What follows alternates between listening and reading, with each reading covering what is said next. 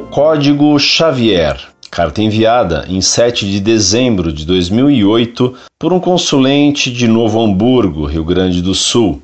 Religião católica, escolaridade superior em andamento. Caríssimos amigos da Monfort, salve Maria. Em matérias publicadas em um especial sobre Chico Xavier na revista Isto É, intituladas Chico Xavier Superstar e Ele ainda está entre nós, a revista, que logo mostra seu lado favorável ao espiritismo, comenta sobre os filmes que serão lançados no cinema brasileiro em homenagem aos 100 anos do médium.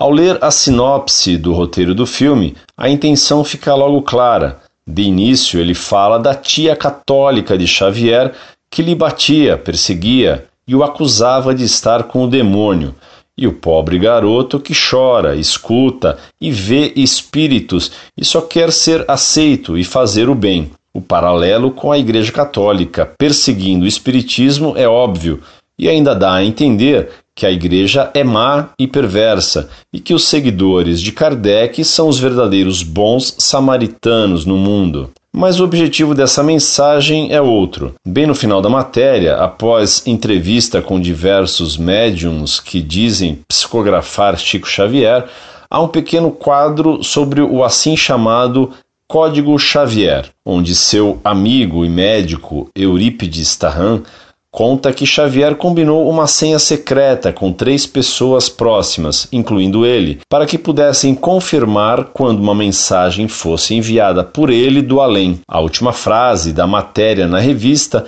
é desse médico, Infelizmente, até hoje, nenhuma mensagem psicografada era dele. Nesse instante, a revista deu um tiro no próprio pé e no pé de todos os espíritas. Ao mostrar uma variedade de médiums com mensagens de Chico Xavier e logo após provar que nenhuma delas era autêntica, a conclusão óbvia que chegamos é que nada do Espiritismo pode ser digno de fé, pois por todo lado pululam mensagens de espíritos com os mais diversos assuntos. Quem garante que o filho está recebendo uma mensagem de sua mãe, entre aspas, desencarnada? Que certeza se tem que os livros psicografados pelo próprio Chico Xavier eram realmente obras póstumas dos autores citados, ditadas do além? Qualquer pessoa, em especial os espíritas, que se gabam de serem pessoas extremamente lógicas e coerentes, pode chegar à mais simples dedução.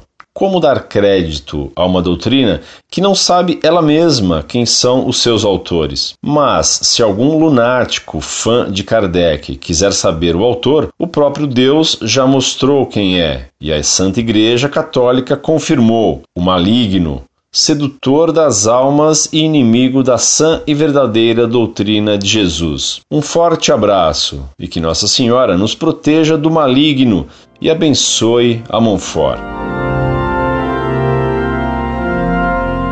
Muito prezado, salve Maria. Agradeço sua informação muito interessante sobre as falsas mensagens pseudo-psicografadas do tal Chico.